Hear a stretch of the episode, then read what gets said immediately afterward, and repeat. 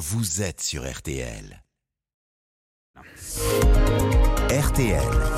Les trois questions du petit matin. La vengeance est un plat qui se dévore en 544 pages. Les mémoires, règlements de compte du prince Harry s'arrachent comme des petits cakes depuis euh, leur sortie mardi de la semaine dernière.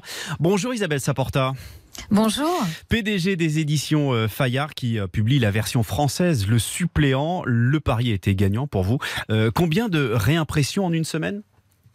Alors, les réimpressions sont juste folles parce qu'on avait déjà 210 000 exemplaires mis en place, qui est une mise en place énorme. Oui. On a fait à ce jour 180 000 réimpressions, ce qui est vraiment assez fou aussi. Mhm. Et euh, en cinq jours, on en a vendu 85 000 exemplaires, ce qui est du jamais vu en fait chez Fayard. Euh, écoutez, même euh, Barack vu. Obama, qui était un Du jamais vu. Ah mais non, du jamais vu. C'est-à-dire que même Barack Obama, qui était un, un succès incroyable, Hmm. la première semaine, on en avait vendu 35 000.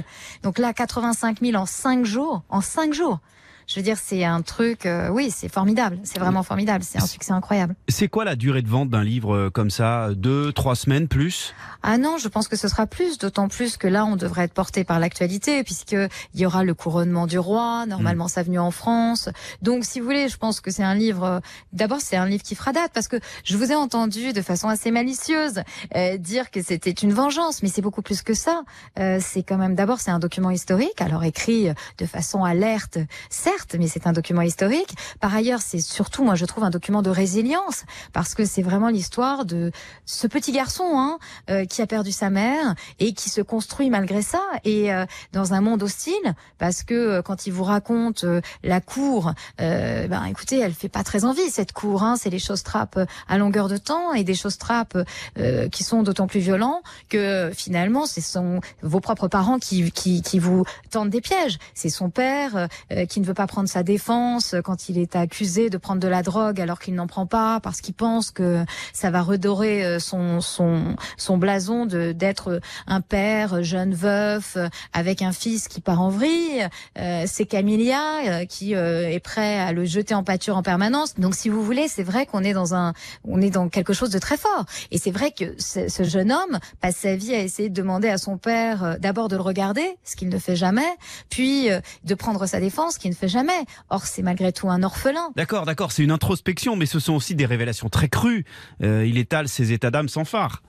Oui, ce sont des. bah, c'est un jeune homme de son époque qui a l'habitude de parler en toute transparence, qui est vraiment un homme aussi des réseaux sociaux, c'est vrai, et donc il parle sans phare, et il parle en toute transparence dans un monde. Pardonnez-moi, qui est le bal des faux culs. Hein, C'est-à-dire qu'on a un monde de la cour où tout le monde ment en permanence et lui, il dit la vérité. Il dit la vérité, il attend la vérité des autres. Et en fait, on voit qu'il ne se trouve, il ne se retrouve que quand il part en Afrique ou auprès de gens qui sont qui considèrent au fond comme ses parents, qui sont plus proches de lui que ne l'ont jamais, que ne l'a jamais été son père, euh, parce que sa mère, il était très proche d'elle, mais elle est morte très jeune, comme vous le savez, Diana. Et par ailleurs, quand il va dans l'armée, parce que dans l'armée, c'est noir ou c'est blanc. Et donc enfin, il arrive dans de la transparence et de la simplicité. Donc c'est un très bon livre. Hein. Ok, on entend, on entend l'éditrice qui fait son boulot et c'est parfaitement normal. Juste pour revenir à Fayard, Isabelle Saporta, comment euh, est-ce qu'on obtient les droits d'un livre pareil? Comment Fayard a fait?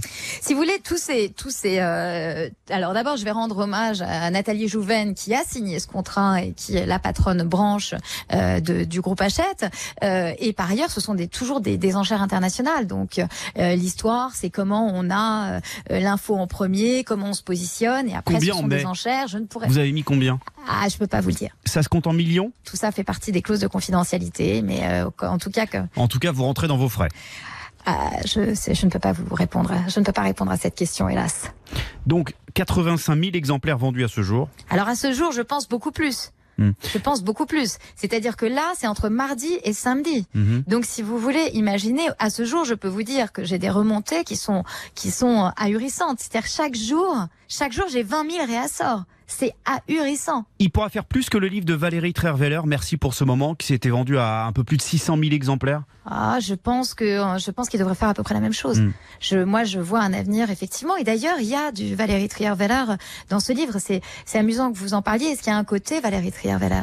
Et Valérie Trierweiler, rappelez-vous, on n'arrêtait pas de dire que c'était la vengeance d'une femme. C'était pas la vengeance d'une femme. C'était la vérité d'une femme. Et là, c'est la vérité d'un homme. Merci beaucoup Isabelle Saporta, PDG des éditions Fayard, qui euh, publie donc euh, Le suppléant signé du Prince Harry. Merci, bonne journée. Merci à vous. Politique, sport, culture, l'actualité complète en un clic sur rtl.fr.